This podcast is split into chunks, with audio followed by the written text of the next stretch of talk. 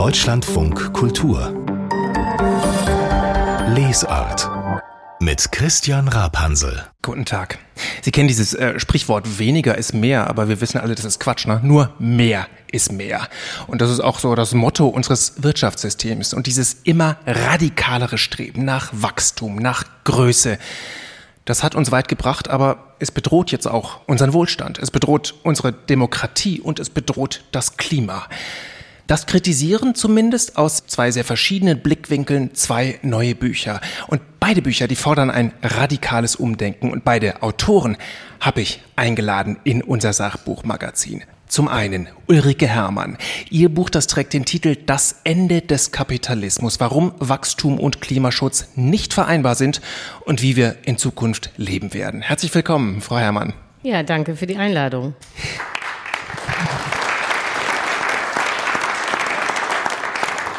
Das klingt ziemlich drastisch. Ein Ende des Kapitalismus. Sie haben doch 2016 noch in einem Bestseller getitelt, kein Kapitalismus ist auch keine Lösung.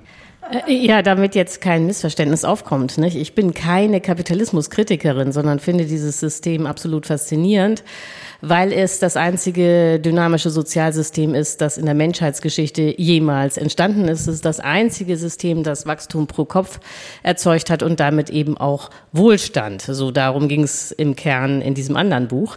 Aber? Äh, aber genau, das einzige Problem am Kapitalismus, so schön er ist, er produziert nicht nur Wachstum und Wohlstand, sondern dummerweise benötigt er eben auch Wachstum, um stabil zu sein und nicht in schwere Krisen zu geraten. So, und jetzt äh, sage ich Ihnen nichts Neues dass man aber in einer endlichen Welt nicht unendlich wachsen kann. Es geht nicht. Und im Augenblick äh, tun die Deutschen ebenso, als könnten sie drei Planeten verbrauchen. Es gibt bekanntlich aber nur eine Erde. Und es hilft auch nichts, dass andere Länder noch schlimmer sind. Also die USA verbrauchen schon fünf Planeten und Katar, nicht, da wo die WM gerade läuft, die sind schon bei 32 Planeten.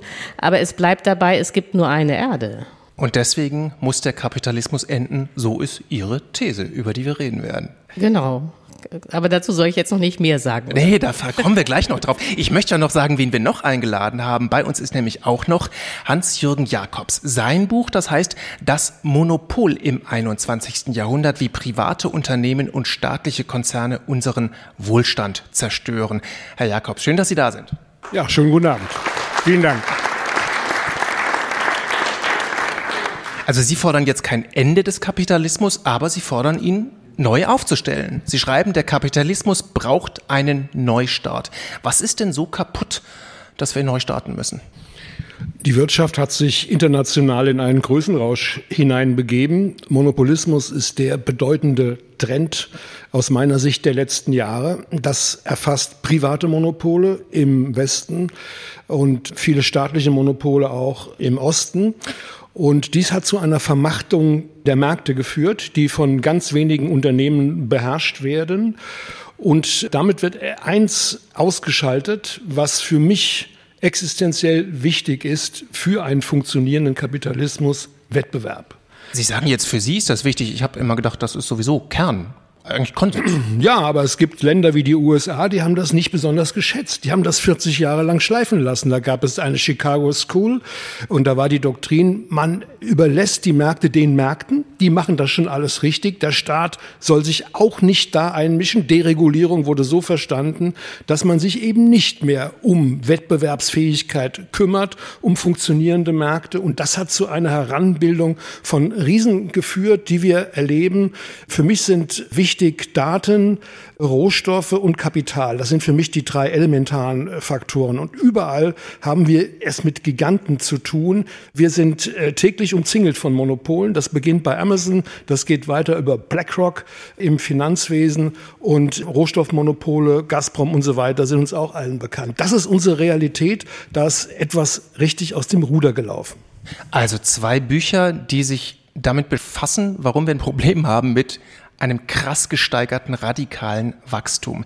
Jens Dirksen ist auch bei uns, Kulturchef der WAZ, die ist nämlich unser Medienpartner.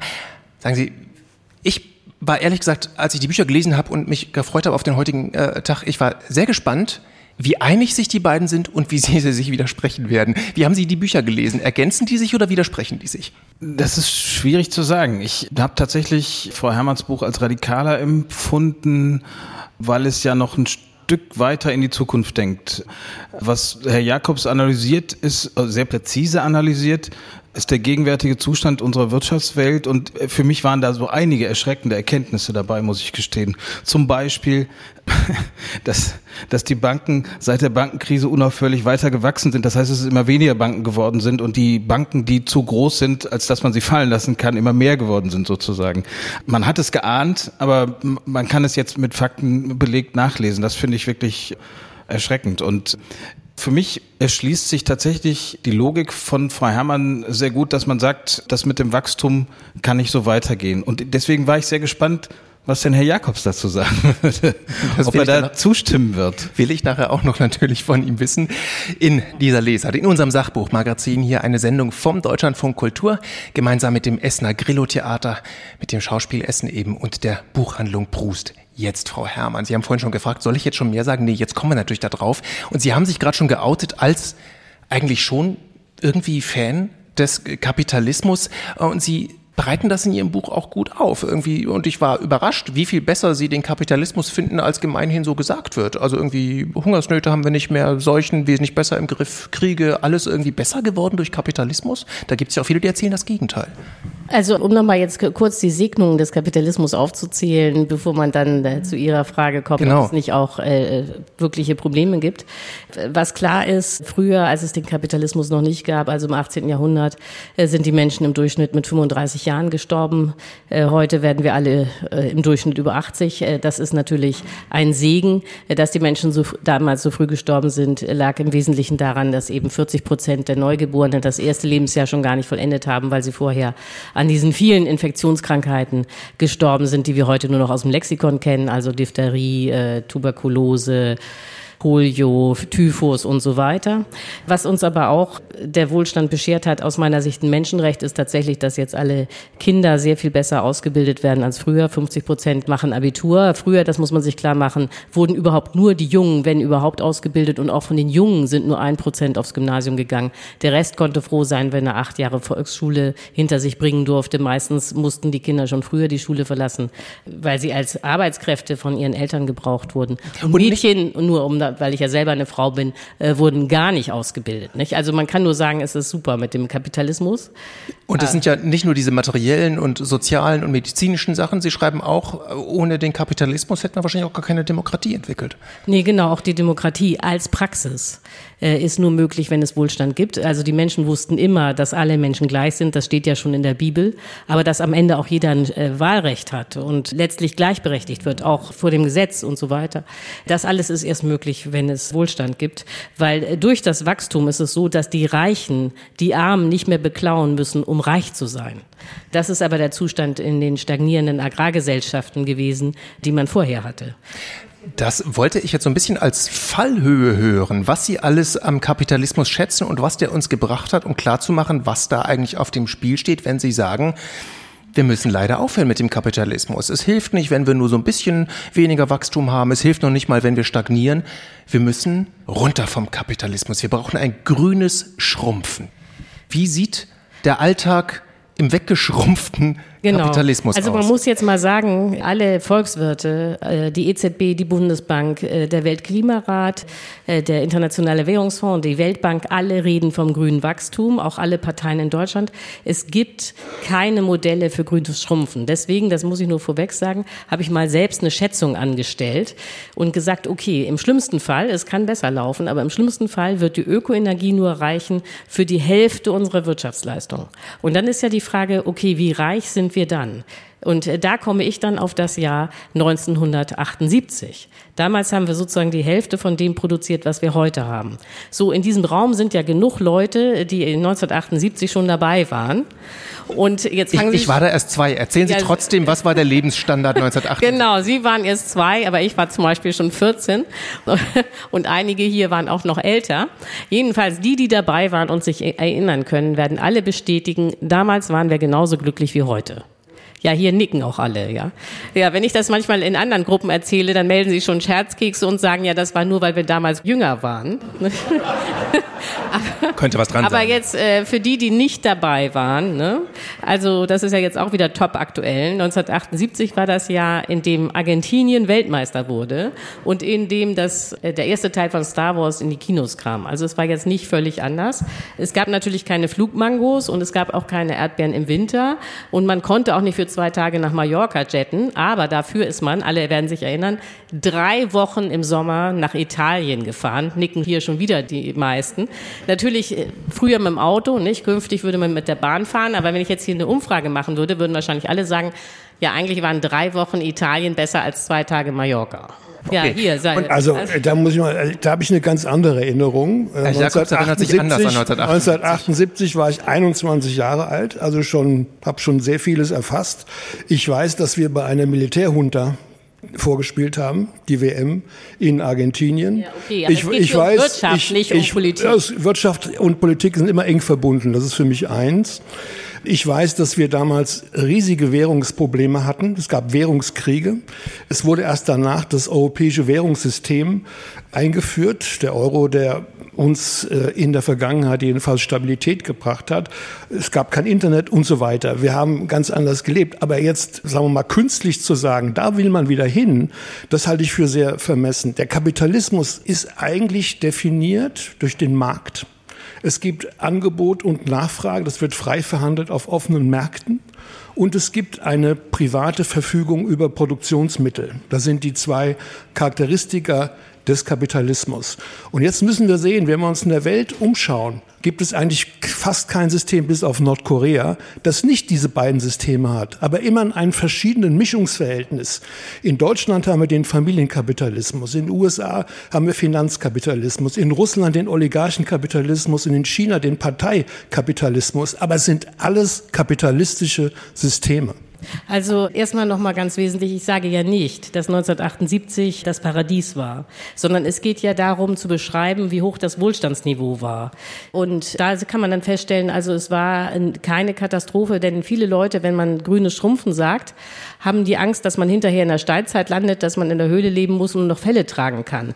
Und äh, deswegen ist es so wichtig, daran zu erinnern, wie es 1978 faktisch war, die Lebensrealität. Und da werden viele sagen, damit konnte man zurechtkommen. Aber das gilt vorwiegend für den Westen, für Deutschland und Europa. Das sagt Herr Dirksen. Das gilt nicht für China und das gilt nicht für Indien, wo heute ein stärkerer Wohlstand verbreitet. Nee, das ist äh, völlig richtig. Nun äh, muss man ja aber sehen, dass äh, die Klimagase, die Treibhausgase sind, werden ja im Wesentlichen von den Industrieländern emittiert, genau deswegen, weil die Maschinen ja nur mit Energie laufen.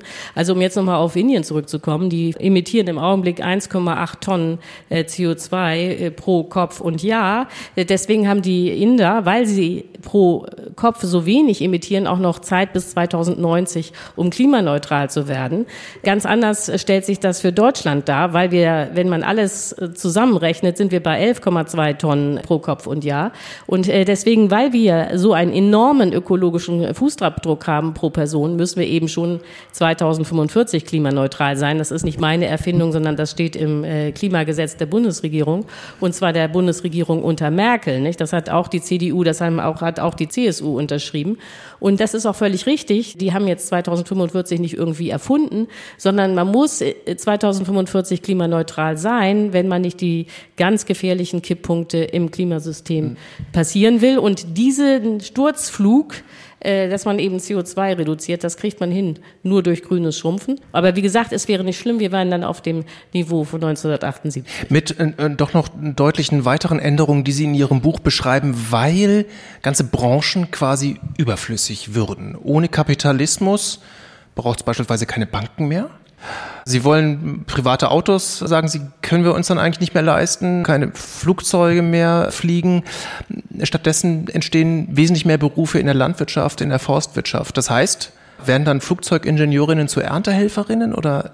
Äh, Ja, also vielleicht, böse. äh, ja, das ist eine böse Frage, genau, so schlimm kommt es vielleicht nicht. Aber wo Sie ja völlig recht haben, ist, wenn man sich jetzt versucht, diese neue Welt, in die wir wechseln müssen, vorzustellen, dann hilft es vom Ende her zu denken, nämlich wofür wird die Ökoenergie reichen und wofür nicht. Und äh, dann komme ich in der Tat zu dem Ergebnis, dass zum Beispiel, wenn man klimaneutral leben will, Fliegen nicht mehr geht. Und zwar weder Kurzstrecke noch Langstrecke.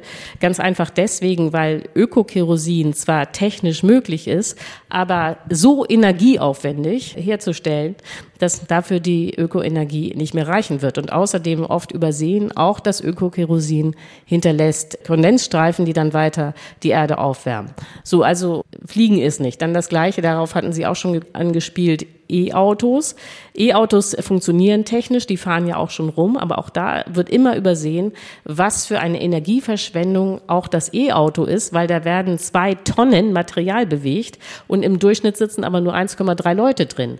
So, und dafür wird die Energie nicht reichen. So, das ist nicht das Ende der Mobilität. Man kann ja auch Bus fahren, wenn man äh, gesund ist. So. Und die Busse fahren auch öfter, wenn nicht jeder in seinem eigenen Auto sitzt. Äh, aber das macht man mit den Arbeitskräften. Also in der Flugbranche direkt und indirekt sind 850.000, in der Automobilindustrie in Deutschland 1,75 Millionen. Das wäre eine Menge Arbeitslose. Ja, genau. Und dann muss auch noch die Chemieindustrie sich halbieren, weil das auch nicht funktionieren mit, wird mit der grünen Produktion. Dafür wird der Ökostrom auch nicht reichen. Und dann hatten Sie ja noch die Banken angesprochen. Bei den Banken ist einfach das Problem, dass in dem Moment, wo eine Wirtschaft dauerhaft schrumpft, also es kein Wachstum mehr gibt, ist es nicht möglich, Kredite vollständig zurückzuzahlen. Und da geht es um die Kreditsumme selbst, nicht um die Zinsen. Auch ein häufiges Missverständnis. Und natürlich, wenn Kredite gar nicht mehr zurückgezahlt werden können, ist ja klar, keiner will mehr Kredite und Banken vergeben auch keine Kredite mehr. Aber damit ist dann das Investmentbanking, das Herr Jakobs ja schon vorhin angesprochen hat, komplett tot und äh, alle anderen Banken müssen sich stark verkleinern. So, und dann ist auch da die Frage, was macht man mit den ganzen Arbeitslosen? So, äh, das ist, äh, und das hatten ja Sie schon angedeutet, nicht das Ende der Arbeit. Nicht? Denn natürlich werden neue Arbeitsplätze entstehen, man wird den Wald wieder aufforsten müssen, die Ökolandwirtschaft braucht mehr Leute und um jetzt mal wieder auf die Flugzeugingenieure zurückzukommen, auch der Klimaschutz an und für sich ist ein gigantisches Infrastrukturprojekt. Nicht? Man braucht Windräder, Solarpaneele, Wärmepumpen, die ganzen Gebäude müssen gedämmt werden. Der grüne Wasserstoff, die Speichertechnologie erfordert Gaskraftwerke, Pipelines, Elektrolyseure. Also da kann man die ganzen Ingenieure aus dem Flugzeugbau schon gebrauchen. Ne? Jetzt haben wir, glaube ich, schon mal einen ersten schönen Einblick bekommen in äh, das Buch von Ihnen, Frau Herrmann, in die Vorstellung so ein bisschen, wie die Welt aussehen könnte am Ende dieses Kapitalismus. Ich möchte jetzt rüberspringen, Herr Jakobs, zu Ihrem Buch über das Monopol im 21. Jahrhundert, denn diese ganzen Technologien, E-Auto, was wir alles brauchen für Klimawende etc., die stehen auch von der anderen Seite unter Druck. Und da geht es um Monopole. Äh, und dem widmen Sie einen ordentlichen Teil Ihres Buches. Es geht um die Rohstoffmonopole. Und da meine ich jetzt gar nicht die, die dafür sorgen, dass wir alle gerade unsere Stromrechnungserhöhungen bekommen haben für Januar, sondern die für Lithium, für seltene Erde etc. Was für ein Monopol machen Sie da aus? Ich wollte noch ganz kurz einflechten. Niklas Luhmann, der bekannte Soziologe, hat was Richtiges gesagt, und zwar die äh, einzige Sprache, die dieses Wirtschaftssystem versteht, das sind die Preise. Alles andere ist Rauschen. Und wenn die Preise nicht stimmen, dann läuft der Kapitalismus auch in eine, in eine falsche Richtung. Die Preise haben bisher nicht gestimmt, weil Umwelt war kostenlos nutzbar, hätte aber einen Preis haben müssen. Und die Ökonomen haben sich immer damit beschäftigt, diese externen Effekte nach innen zu berechnen, wie man das macht. Da gibt es Steuern und so weiter. Und vor dieser Aufgabe stehen wir jetzt, ja, um die Schäden auch wirklich richtig zu taxieren. Und das hat eine lenkende Wirkung. Die Preise sind der Lenkmechanismus der Wirtschaft. Hm. Wenn, wenn ich da kurz, kurz reingrätschen äh, darf, vom Bundesumweltamt gibt es ja Berechnungen, was zum Beispiel beim Fliegen äh, der CO2-Ausgleich kosten müsste. Und das ist dann nicht so, wie selbst wenn man es schon ganz vorbildlich bei Atmosphäre ja. bezahlt, sondern da kostet dann so ein Flug gerne mal gleich das Vierfache. Das heißt, würden wir im Endeffekt auf selber hinauslaufen, dann fliegt auch keiner mehr? Ja, ja klar. Das, das, ich sag ja, äh, das, äh, die, die Preise sind hier verzerrt. Dass natürlich auch Verzicht geben muss an der einen oder anderen Stelle, ist auch vollkommen klar. Die Preise sind auch auf dem Rohstoffmarkt völlig verzerrt. Ähm, weil wir haben uns in der Sicherheit gewähnt, dass wir eine stabile äh, Energieversorgung durch Russland haben und haben uns ganz dem russischen Staat und seinen Monopolen ausgeliefert. Gazprom, der Anteil an der Gasversorgung hier ist trotz Krim-Krise, trotz der Annexion der Krim in den letzten Jahren noch weiter gestiegen, hatte 55 Prozent dann ausgemacht. Das ist von der Industrie getrieben. Die Politik hat das willfährig umgesetzt. Das waren jetzt viel Menge und es war erst einmal billig. Es war erst einmal billig. Es war, wurde ein Discount gegeben.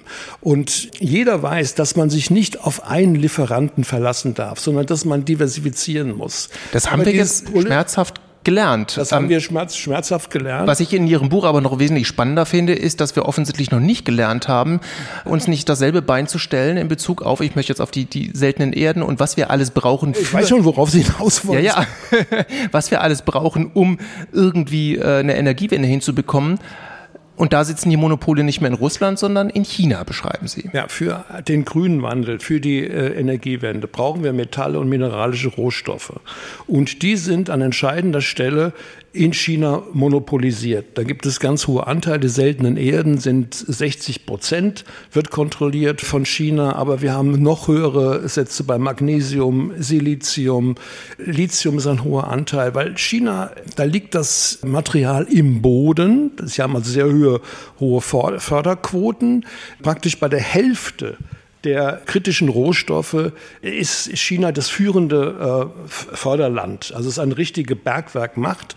Dazu kommt, was man nicht hat, hat man sich organisiert in strategischen Allianzen mit, mit Deals, zum Beispiel in der Demokratischen Republik Kongo, so dass man dort allein eine Verfügung über 60 Prozent des Kobalts hat. Und staatliche Firmen äh, von China beteiligen sich überall in der Welt an Minen. Ja? Das hat mich übrigens auch erschreckt beim Lesen. Also ich hab, in mir ist so der Verdacht aufgekeimt, dass dieses autoritäre System intelligentere Roh Rohstoffwirtschaft betreibt als der Westen und der Kapitalismus. Das heißt, es scheint so zu sein, dass das Denken da strategischer und langfristiger ist als in dem auf kurzfristigen Gewinn bedachten Kapitalismus. Das hat jetzt Das- Jens Dirksner eingeworfen äh, und in der Tat, Herr Jakobs, in die bisschen in die Richtung dachte ich auch, Sie beschreiben das ja als einen Staatsmonopol. Staatskapitalismus ist ja. das. Staatskapitalismus oder Parteikapitalismus. Es gibt ja auch da nur ein Monopol, das ist die Kommunistische Ja. Partei. Also das heißt, da lässt sich eine Strategie leichter durchsetzen. Ja klar, lässt sich auf jeden Fall durchsetzen. Man hat erkannt, wie wertvoll das ist. Ja, frühere Premier hat, hat gesagt, das ist äh, wie Gold. Seltene Erden sind wie Gold. Und so geht man da auch vor. Äh, wenn man äh, dann über so viel Macht verfügt, kann man auch Preise über die Mengen manipulieren. Das haben wir bei den seltenen Erden erlebt. Je nachdem, was China emittiert auf dem Weltmarkt, gehen die Preise hoch oder runter. Und es gab im vergangenen Herbst eine Situation, da ist einmal Magnesium nicht geliefert worden und einmal Silizium nicht geliefert worden. Begründung war, China muss die Ökoziele einhalten, also geht man der Produktion runter. Das haben wir hier überall gespürt. Da standen die Bänder still. Ja, das war Produktionsausfall. Das ist ein Vorgeschmack von dem, was in der Zukunft passieren kann. Die Abhängigkeit von China, von den Rohstoffen, ist ungleich größer als die vom Gas und Öl und auch Atom von, von Russland. Und es ist strategisch über viele Jahre ausgebaut. Und deswegen versucht ja die EU mit neuen Initiativen hier andere Länder zu gewinnen als Partner, um stärker zu diversifizieren. Aber das wird viel viele Jahre brauchen. Und das macht also sowas wie ein grünes Wachstum deutlich schwieriger. Das ist aber, Frau Herrmann, nicht der einzige Grund, weshalb Sie schwer bezweifeln, dass es sowas wie grünes Wachstum überhaupt geben kann. Äh, nee, wie gesagt, ich habe ja schon gesagt, äh, die Ökoenergie äh, wird sowieso knapp sein, weil äh, das Speichern mit dem grünen Wasserstoff derartig aufwendig ist, dass Ökostrom knapp und teuer bleiben wird. Und wenn man dann versteht, dass die Energie knapp ist, dann ist klar, es kann nicht grünes Wachstum sein, sondern grünes Schrumpfen. Wobei das, was Herr Jakobs gesagt hat, dass die Rohstoffe sehr konzentriert sind in China, die man für diese ganze Energiewende braucht, noch ein Zusatzproblem ist und erst recht nochmal klar macht, warum alles knapp sein wird und nicht im Überfluss vorhanden. Und in dem Moment, wo der Überfluss weg ist, ist aber Wachstum nicht mehr möglich und grünes Wachstum wird zur Fiktion. Aber genau dann, wenn man klar hat, es geht ums Schrumpfen, weil die Ökoenergie nicht reichen wird, äh, funktionieren auch CO2-Preise nicht mehr. Weil äh, diese CO2-Preise, die immer von den Volkswirten angepriesen werden, äh, gehen implizit davon aus, dass es äh, grünes Wachstum gibt. Weil, äh, um das jetzt nur mal klar zu machen, äh, bei der Flugindustrie, die hatten Sie ja angesprochen, äh, wenn einfach deutlich ist, dass die, der Ökostrom nicht reicht für das Ökokerosin, dann kann man sich auf den Kopf stellen, das Fliegen wird nicht klimaneutral sein. Fertig. Egal wie man das bepreist.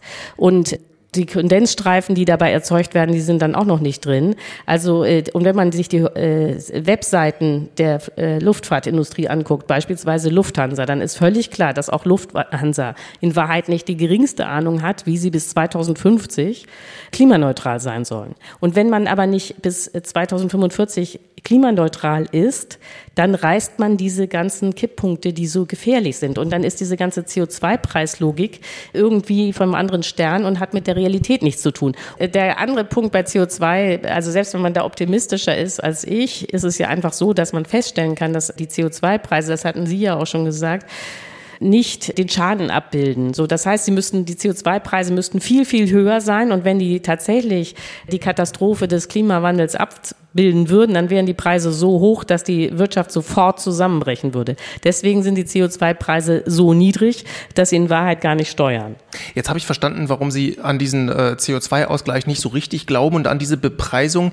Sie haben aber vorher in so einem Nebensatz gesagt, dass sowieso die erneuerbare Ökoenergie zu teuer sei und auch zu teuer bliebe. Und in Ihrem Buch, in Ihrem Buch äh, schreiben Sie auch, ähm, sie sei zu unzuverlässig. Also Sonnenenergie, Windenergie, das sei alles zu zu unzuverlässig und man könne es nicht gut speichern. Das lese ich ja in anderen Büchern von Leuten, die Elektrofachleute sind, die äh, die Solarindustrie sich damit gut auskennen, lese ich das eigentlich ganz anders. Äh, und ich lese ja auch bei Ihnen durchaus den Satz, die Sonne liefert irgendwie das 5000-fache an Energie, was wir bräuchten, um die gesamte Menschheit auf europäisches Niveau anzuheben. Selbst wenn dann der Verlust beim Speichern gigantisch ist, ist das nicht völlig egal bei der 5000-fachen Menge?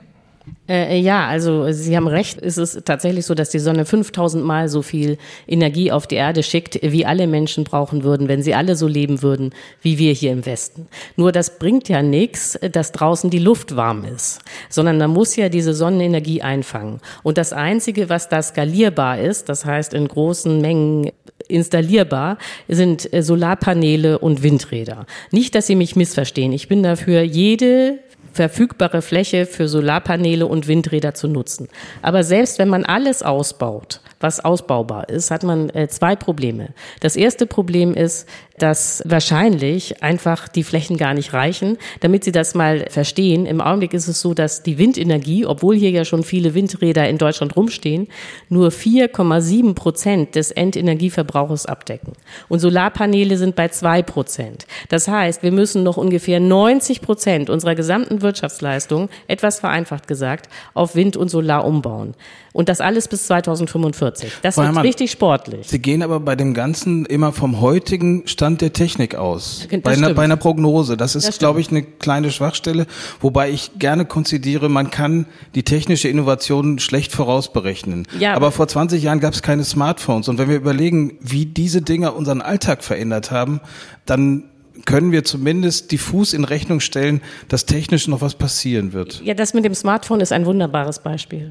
Also was wir brauchen, ist wirklich neue Technologie, weil äh, mit äh, der Technologie, mit der wir jetzt operieren müssen, würde man das grüne Wachstum nicht hinkriegen. Also wenn man grünes Wachstum haben will, muss man irgendwie äh, revolutionäre Technik annehmen. Aber wie gesagt, das darf man nicht vergessen. 2045 müssen wir klimaneutral sein. Das äh, kann man ja selber ausrechnen. Das sind noch 22 Jahre. So, wenn man jetzt zurückblickt, sieht man, dass Technik immer mehr als 22 Jahre braucht, um massentauglich zu sein. Ich nehme jetzt mal das Smartphone, weil das ist ja letztlich eine Variante des Computers. Äh, Computer wurden Ende des Zweiten Weltkriegs 1945 erfunden. Und erst heute können wir davon reden, dass wir in einer digitalisierten Gesellschaft leben. Das heißt, es hat 75 Jahre gedauert, bis sich diese Technik sozusagen massentauglich überall verbreitet hat. So, diese 75 Jahre haben wir jetzt nicht. Ich bin total für Technik. Ich bin ja auch total für den Kapitalismus. Kapitalismus. Ich bin auch total für Innovation. Aber der Punkt ist, die Zeit ist jetzt so kurz, es sind nur noch 22 Jahre, dass einfach klar ist, dass wir den Klimaschutz jetzt dummerweise mit der Technik bewältigen müssen, die wir haben. So, und dann kann man ganz sicher sein, dass mit dieser Technik wird es nicht genug Ökoenergie geben für grünes Wachstum, sondern es läuft auf grünes Schrumpfen raus. Das sagt Ulrike Herrmann hier in der Lesart im Deutschland von Kultur. Ulrike Herrmann ist bei uns mit ihrem Buch Das Ende des Kapitalismus und genauso ist bei uns Hans-Jürgen Jakobs mit seinem Buch Das Monopol im 21. Jahrhundert. Die beiden Bücher haben so eine Schnittstelle, Herr Jakobs, hatten wir gerade schon äh, angesprochen über die Monopole im Rohstoffbereich. Aber Sie haben auch ganz am Anfang schon gesagt, das ist ja nicht das Einzige, sondern Sie sehen so einen Drang zu monopolisieren in sehr vielen Bereichen und sehr plastisch wird das, glaube ich, im Bereich der Digitalkonzerne. Auch wieder welche, die wir vielleicht eigentlich bräuchten, um uns moderner aufzustellen da gibt's so die großen, die wir alle kennen, ne? so, so Google, Facebook, Amazon, die unser ganzes Leben durchdringen. Wie haben die das eigentlich geschafft, so monopolartig zu werden? Wissen Sie, was das Schlimmste ist an diesen Monopolen? Dass sie genau da schädlich sind, worüber wir jetzt eben diskutiert haben, Innovationsfähigkeit. Diese Monopole kaufen sich interessante Firmen, ja, plündern sie aus, nutzen, was die haben und verbessern ihre Produkte. Aber sie schaffen es nicht, entscheidende Innovationen nach vorne zu bringen. Und im Datenbereich sehen wir das. Äh, das wurden Monopole, weil sie Killer Acquisitions gemacht haben, weil sie äh, interessante Firmen gekauft haben, die in sich das Potenzial hätten, auch aufzusteigen. Die wurden vom Markt weggekauft. Facebook hat das mit äh, WhatsApp und Instagram so praktiziert. Der Firmenfriedhof in Silicon Valley ist groß. Wir haben Start-ups, auch aus Deutschland, ja, die wir gefördert haben, die hier anerkannt waren, die innovativ waren. Gut, die werden dann von Apple gekauft werden, wie gesagt, ausgeschlachtet und da passiert nichts mehr. Und so haben wir dann eine riesige Konzentration.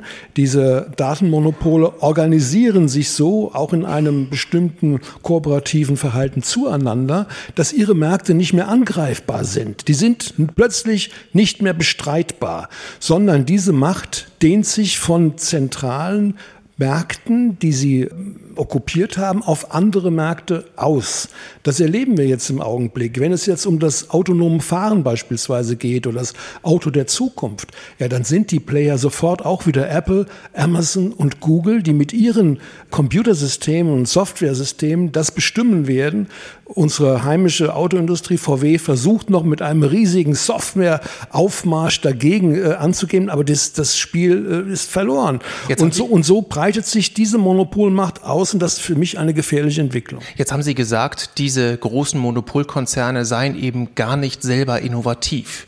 Da würden Ihnen jetzt natürlich manche widersprechen würden sagen, okay, aber äh, Apple hat doch das iPhone erfunden. Google hat doch die erste wirklich gute Suchmaschine erfunden. Und wenn diese Firmen jetzt die deutschen Autofirmen platten machen, dann doch, weil sie so viel innovativer sind. Ja, aber es kommt ja niemand anders mehr hoch.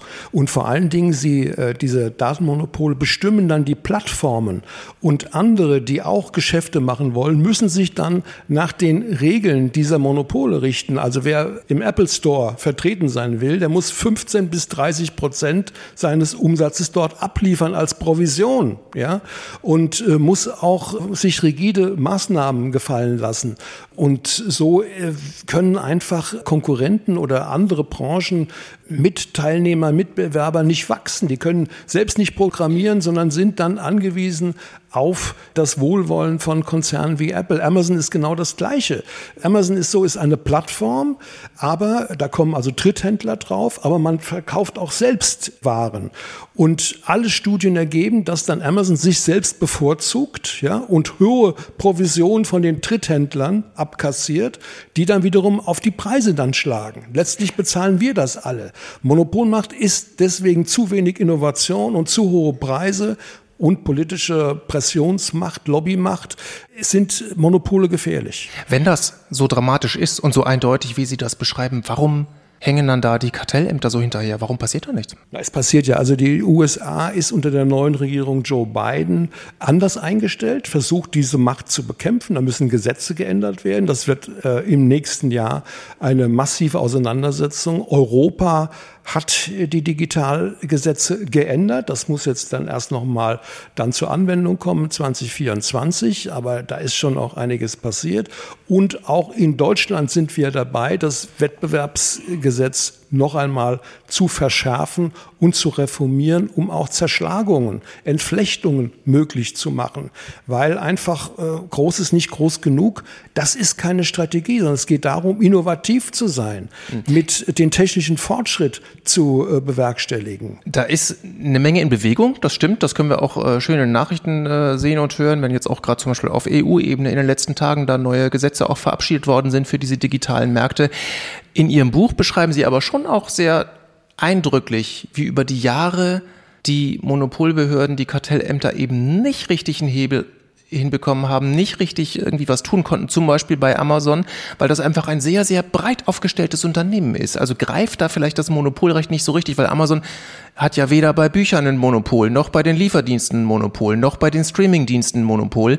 Es ist nur sehr breit aufgestellt. Also reicht das Recht vielleicht nicht? Naja, hier addiert sich ja Oligopol zu Oligopol und der Anteil von Amazon am E-Commerce ist 50 Prozent in Deutschland, in den USA, in den großen westlichen Ländern. Die Hälfte des elektronischen Geschäfts des Onlinehandels ist bei Amazon. Also das ist schon ein, für mich eine, eine riesige äh, Macht. Und im, im Streaming, im Streaming-Markt, wenn wir darüber reden, hat Netflix zusammen mit Amazon Prime und Disney 80 Prozent des Marktes. 80 Prozent des Marktes. Aber umso erstaunlicher ist doch dann, dass die Behörden über Monate juristisch prüfen, ja. ist das denn jetzt marktbeherrschend oder ist es nicht und sich dann doch nicht so ganz sicher sind. Wie kommt das zustande? Ja, ich gebe Ihnen ja recht. Äh, Sie sind unterfinanziert. Sie haben nicht das richtige Budget. Sie haben zu wenig Leute. Das ist jetzt ja auch eine Entwicklung. Da muss man sehr viel von Software, von Algorithmen verstehen. Das heißt, man braucht Experten. Die sind sehr teuer. Und die sind in dem Ausmaß bei den Kartellämtern nicht vorhanden. Deswegen plädiere ich ja dafür, dass man Algorithmen offenlegt, dass das kein Geheimnis mehr bleibt, sondern dass das zur sozialen Nutzung übertragen wird.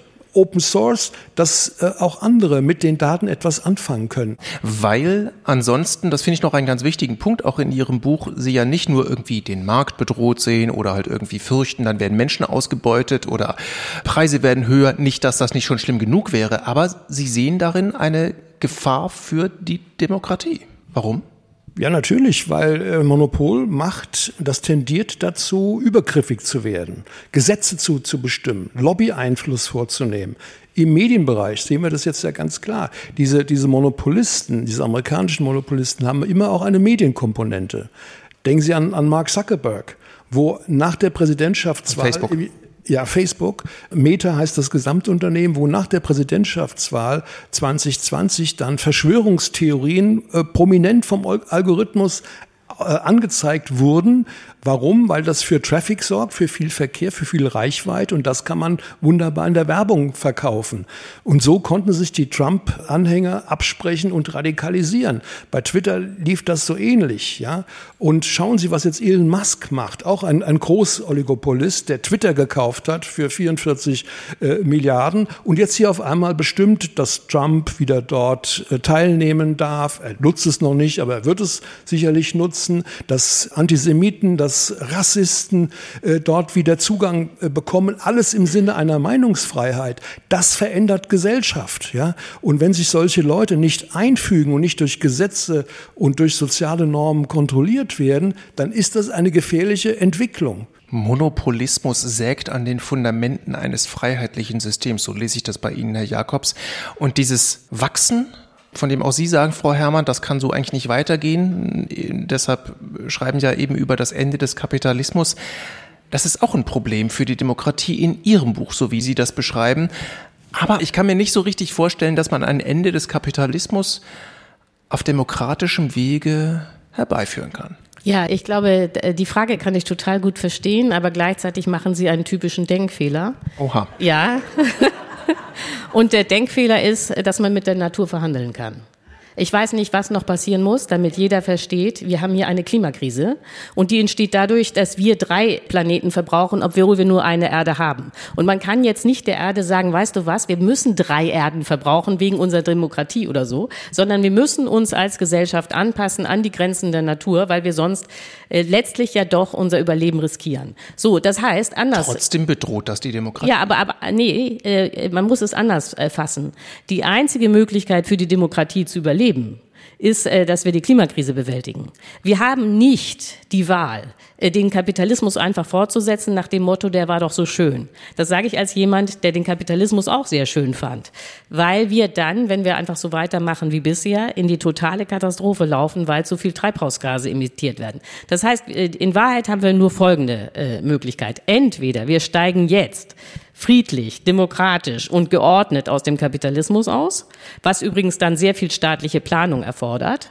Oder wir machen noch, äh, sagen wir mal, 20, 30 Jahre weiter, dann bricht aber auch alles zusammen, weil die Klimakrise sich so verschärft. Und dann sitzen wir auch wieder äh, da mit Schrumpfung, nur dass es dann eben nicht mehr friedlich wäre, diese Schrumpfung, sondern die wäre chaotisch.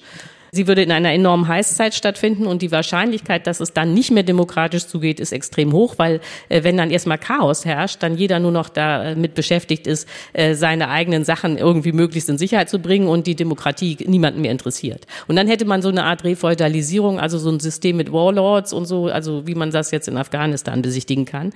Also sowas will man nicht. Also das, die, das wollen wir nicht. Und Nee, deswegen genau. haben sie sich auf die Suche gemacht und haben nicht so richtig viel gefunden, wo man Vorbilder hätte. Aber ein Vorbild haben sie dann gefunden. ja, genau. Das ist aber ein bisschen gruselig. Das ist äh, die Kriegswirtschaft 1939 in England. Da zuckt man schon zusammen und will es nicht als Vorbild haben. Die Kriegswirtschaft äh, der Briten ist sehr, sehr interessant, aber bevor man jetzt da das große Gruseln kriegt, wir wären ja, ich sag's nochmal, auf dem Stand von 1978. Wir wären nicht so arm wie die Briten 1939, sondern das ganze Wirtschaftswunder bliebe uns erhalten. Aber man lernt von den Briten also nicht inhaltlich, sondern methodisch. Und um das jetzt mal nochmal kurz zu erklären. Was haben die gemacht? Ja, also die Briten hatten im, äh, 1939 das Problem, dass sie den Zweiten Weltkrieg nicht wirklich hatten kommen sehen. Dann fing der aber an. Es war klar, dass Hitler äh, Großbritannien angreifen würde und jetzt mussten also die Briten in kürzester Zeit irgendwie äh, Waffen herstellen. Und da blieb nur noch eine Lösung, die dann auch sofort ergriffen wurde. Da wurde auch nicht mehr lange diskutiert. Man hat die Friedenswirtschaft geschrumpft und in den Fabriken die Kapazitäten freizuräumen, um dieses ganze Militärgerät zu produzieren. Das fehlte, also Radargeräte, Munition, Panzer, Flugzeuge und so weiter. Das, der Teil interessiert uns heute gar nicht. Aber was interessant ist, ist dieses Schrumpfen der Friedenswirtschaft, weil die Briten haben da ein neues Wirtschaftsmodell erfunden, könnte man so sagen, nämlich eine private, demokratische Planwirtschaft. Also es wurde nichts verstaatlicht, es war kein Sozialismus, sondern äh, die Unternehmer und Manager konnten in ihren Fabriken machen, was sie richtig fanden, aber der Staat hat vorgegeben, was noch produziert wird. Und die knappen Güter, die dann entstanden sind, wurden gerecht verteilt. Das heißt, es wurde rationiert. Das heißt, alle bekamen das Gleiche. Die Briten haben im Zweiten Weltkrieg nicht gehungert. Ne? Das muss man ja Deutschen immer sagen, weil hier denken dann immer sofort an die äh, Hungerjahre in der Nachkriegszeit. Also bei den Briten äh, reichte es, aber natürlich war trotzdem alles knapp. Und die Rationierung war dann derartig populär, dass man gleich bis 54 rationiert hat, obwohl der äh, Zweite Weltkrieg äh, bekanntlich 45 schon zu Ende war. Da war ich schon ganz baff, als ich das gelesen habe. Das war populär. Es war wahnsinnig populär, weil es die Gesellschaft in dieser Notsituation des Krieges entspannt hat. Zu wissen, alle kriegen das Gleiche. Also man konnte sich dann wirklich auf den Krieg konzentrieren und musste sich jetzt nicht die ganze Zeit fragen, ob vielleicht der Nachbar mehr hat. Nicht? Und das ist, äh, das, nee, nein, das ist, für eine Gesellschaft ist das eigentlich gut. Wobei das, was dann alle bekamen, vielleicht nicht unbedingt das war, was sie wollten. Also ich lese, es gab irgendwie Einheitsmöbel, weil dann der Arbeitsaufwand geringer ist. Ja, aber es, das- war, das es, es war geregelt, dass zum Beispiel Kleidung durften nur zwei Taschen und fünf Knöpfe haben. Das ist völlig richtig, aber das war ja eine Kriegssituation in der Armut von 1939. Deswegen wiederhole ich nochmal, wir wären nicht so arm wie die Briten 1939, sondern wir wären auf dem Stand von 78. Das heißt, kein Mensch würde jetzt sich überlegen, wie viele Knöpfe an einem Kleid sein dürfen. Aber trotzdem würde rationiert. Also die Zeit lo- läuft uns ja davon, aber damit Sie mal so einen Eindruck bekommen, man müsste zum Beispiel Wohnraum rationieren, weil das nicht geht, dass wir jeden Tag, jeden Tag 60 Hektar versiegeln. Man braucht den Boden, um Wasser zu speichern, um CO2 zu speichern. Wenn man jetzt äh, Wohnraum anders verteilen würde, wäre es nicht so, dass sie als nächstes in einem Loch sitzen würden, weil pro Kopf haben wir in Deutschland im Augenblick 47 Quadratmeter Fläche. Das ist enorm. Nicht, wenn Sie äh, vier Mann sind, haben Sie dann praktisch schon 200 Quadratmeter, äh, sondern aber das Problem ist, dass die Flächen falsch verteilt sind. Aber was nicht geht, ist, dass wir einfach weiter neu bauen, weil auch Zement enorme Mengen an CO2 emittiert. Also was Sie sehen ist, wenn man einmal damit anfängt, darüber nachzudenken, okay, was muss sich ändern, wie können wir klimaneutral äh, leben, dann stellt man fest, dass man in einem anderen System landet. Aber es wäre nicht das Ende des Wohlstands, es wäre auch nicht das Ende der Menschheit, es wäre nur anders. Äh, Das, Staatlich- Entschuldigung, das wäre wär aber das Ende der Freiheit. Es wäre das Ende der unternehmerischen Freiheit und es wäre das Ende der Wahlfreiheit der Verbraucher. Und ich frage mich, wer da zustimmen würde. Wir reden ja über Demokratie. Äh, noch sind wir eine Demokratie. Äh, soll das ein gerechter Diktator irgendwie einführen? Churchill war auch kein äh, Diktator. Diese, unsere Situation jetzt zu vergleichen mit dem Krieg und der schrecklichen Aggression von Hitler und der Not dieses Landes, das ist, glaube ich, sehr weit hergeholt. Ich habe vorhin gesagt, Preise deuten Knappheit an und da orientieren wir uns und entsprechend wird produziert. Warum soll der Staat im Besitz der Weisheit sein, was genau produziert wird? Klar, wir machen jetzt schon auch Rationierung. Wir machen Kriegsbewirtschaftung. Nicht wegen der Umwelt, sondern wegen des Ukraine-Kriegs. Ja? Aber was passiert? Der, der Staat, der Juniper verstaatlicht, der andere Energiefirmen verstaatlicht, der mit viel Trial and Error versucht, eine Form zu bekommen, mit einer Gasumlage sich monatelang beschäftigt und die dann wieder wegräumt. Äh, welche Vorstellung haben wir denn dann von einem Leviathan, der das alles organisiert? Ich glaube, das ist wirklich sehr, sehr illusionär. Warum, ja, Frau Herrmann, sehen Sie das anders? Ja, weil äh, die Klimakrise schon dafür sorgen wird, äh, dass Rationierung einsetzt. Und zwar wird das erste Gut sein, das in Deutschland rationiert wird, Wasser. Und nicht, weil wir zur Wüste werden, aber Trockenheiten, Dürre, das wird sich alles häufen. Und das Interessante ist ja, wenn ein existenzielles Gut knapp wird, interessiert sich niemand mehr für Preise, sondern dann stehen alle direkt beim Staat und wollen wissen, wer jetzt das knappe Wasser kriegt. Also ist das die Landwirtschaft, ist das die Industrie, sind das die Haushalte. Und dann äh, teilt der Staat äh, physische Mengen zu, nämlich Liter. Und das ist auch rational. Wenn man es nämlich so machen würde, wie Herr Jakobs vorschlägt, über Preise, dann wäre es so, dass die Reichen weiterhin das Geld hätten, ihre Pools mit Wasser zu füllen, während die armen Leute in der Innenstadt kriegen gar kein Trinkwasser mehr. So, und das heißt, immer wenn etwas Wichtiges knapp wird, läuft es über Rationierung dann hat der Preis keine Steuerfunktion mehr. Preise funktionieren nur, das ist aber etwas, was viele Volkswirte nicht verstehen wollen. Preise funktionieren nur, wenn es Wachstum gibt. In dem Moment, wo etwas schrumpft und man setzt weiterhin auf Preise, dann hat man eine Inflation, von denen allein die Reichen profitieren, weil sie das nötige Geld haben. Relative Preise, re relative Preise haben nach wie vor eine große Funktion. Auch Anreize über Steuern oder auch Ver Verbote über entsprechende Strafzahlungen, das kann man alles organisieren funktionieren. Aber das Entscheidende ist, ich habe sehr viel mit Startups zu tun, die sich und die sind beseelt davon, Innovationen zu finden, um mit dem Klimawandel zurechtzukommen. Da ist wahnsinnig viel unterwegs. Dieses Denken hier Lassen ist Sie alles raten, diese, die diese Argumentation ist alles Status diese ist alles Status quo, ja? Wo sind denn hier die Sonnenpaneele auf unseren Dächern. Wo sind die denn? Wo ist denn unsere dezentrale Energiewende? Äh, wir arbeiten an Batterien, an Speichern, die werden besser werden. Das wird alles in dezentralen Einheiten dann gemanagt, gespeichert, die Energie und verteilt. Das können wir uns nicht vorstellen, aber das müssen wir einleiten, da müssen wir hingehen. Und es gibt auch ganz andere internationale Kooperationen, indem wir den Nordafrika-Raum und Südeuropa nutzen und eine gemeinsame Energiepolitik machen und Kabel legen. Da brauchen wir Fantasie.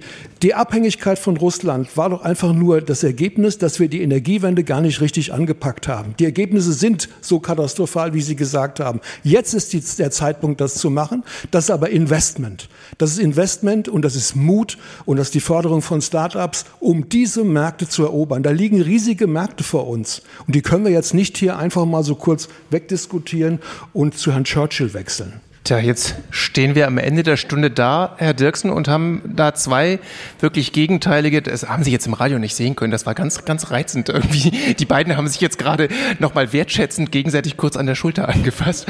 Ähm, und stehen jetzt am Ende dieser Stunde da äh, und haben da zwei Konzepte vor uns liegen. Das eine heißt wieder mehr Markt und mehr Wettbewerb und das andere heißt schrumpfen und staatlich zuteilen. Verstehe ich das richtig? Ich glaube, so kann man es zusammenfassen. Herr Dirksen? Ja, also ich habe jetzt gerade an Kant denken müssen, der gesagt hat, Freiheit ist die Einsicht in die Notwendigkeit. Also in der Tat hat Frau Herrmann ja recht, wenn sie sagt, vom gegenwärtigen technischen Standpunkt aus gesehen, haben wir keine Zeit mehr, müssen wir uns beeilen. Das ist, das ist definitiv so und ich gehe auch von technischem Fortschritt aus. Aber wie gesagt, man kann ihn nicht äh, berechnen und man kann sich nicht darauf verlassen. Man kann ihn nicht einplanen. Das ist ja das äh, Ergebnis von Freiheit und nicht von Planwirtschaft. Ja, ich glaube ehrlich gesagt, dass absolute Wachstumsmaximierung, was wir hatten, genauso töricht ist wie absolute Wachstumsminimierung. Wettbewerb, das ist ein dynamischer Prozess das ist ein dynamischer Prozess und wir wissen alle nicht, was rauskommt. Ja, es kann sein, dass eine Schrumpfung rauskommt. Es kann aber sein, dass so viel Innovation da ist, so viele neue Produkte, so viele neue Märkte, dass am Schluss ein Plus da ist. Hm. Dazu bräuchte es dann in Ihrem Bild wieder mehr Wettbewerb. Und das wäre jetzt so meine Schlussfrage auch an Sie. Wie hoffnungsvoll sind Sie denn, dass in dieser globalen Welt, in der laut Ihrem Buch alles zum Monopol strebt, wieder ein Wettbewerb hergestellt wird? Das ist eine Aufgabe äh, an die Politik, für die Gesetze zu sorgen, die, äh, die Behörden entsprechend äh, auszustatten. Aber es ist auch die, die Aufgabe von uns allen, man ist nicht äh, angewiesen, bei Amazon Bücher zu bestellen, beispielsweise. Man ist, man ist nicht, äh, man ist nicht darauf ange, man ist nicht darauf angewiesen, sich über WhatsApp zu verabreden. Es gibt überall Alternativen, wenn man weiß, dass der Meta-Konzern diese Daten auch nutzt, um damit tiefe äh, Kundenprofile äh, bei der Werbewirtschaft zu verkaufen. Dieser freiwillige Überwachungsstaat, den wir da haben, in dem wir alle unsere Daten abliefern nach Amerika, das haben wir in der Hand. Das müssen wir nicht tun. Meine Schlussfrage genauso auch an Sie, Frau Herrmann. Wie groß ist Ihre Hoffnung, dass es tatsächlich einen demokratischen Entschluss gibt, freiwillig zu schrumpfen? Ja, also ich finde es wichtig, erstmal eine Analyse zu starten, was äh, könnte funktionieren, äh, was nicht. Und äh, erstmal einen Vorschlag in die Debatte zu kriegen, um mal zu sehen, wie die Gesellschaft darauf reagiert. Oder anders gesagt, wenn man nur denken würde, wofür es schon eine politische Mehrheit gibt, dann müsste man gar nicht denken, weil das denkt ja die Mehrheit schon. Also das heißt, ähm, Fortschritt gibt es immer nur, wenn man mal äh, eine Analyse macht. Und äh, das habe ich gemacht. Es ist ja kein Zufall, dass ich keine Politikerin bin, äh, sondern Journalistin. Das sagt Ulrike Herrmann. Ulrike Herrmann, Sie war zu Gast hier in der Lesart im Deutschlandfunk Kultur mit Ihrem Buch Das Ende des Kapitalismus, warum Wachstum und Klimaschutz nicht vereinbar sind und wie wir in Zukunft leben werden. Das Buch ist bei Kiepenheuer und Witsche erschienen. Davor haben Sie gehört Hans-Jürgen Jakobs. Er hat das Buch geschrieben, Das Monopol im 21. Jahrhundert, wie private Unternehmen und staatliche Konzerne unseren Wohlstand zerstören. Bei DVA erschienen. Und Jens Dirksen, Kulturchef der WAZ, ist Medienpartner dieser Lesart, dieser Lesart vom Deutschlandfunk Kultur mit der Buchhandlung Prust und dem Schauspiel Essen. Ja, vielen Dank, dass Sie alle hier dabei waren, egal ob im Radio, per Podcast oder hier im Grillo Theater. Tschüss, bis bald.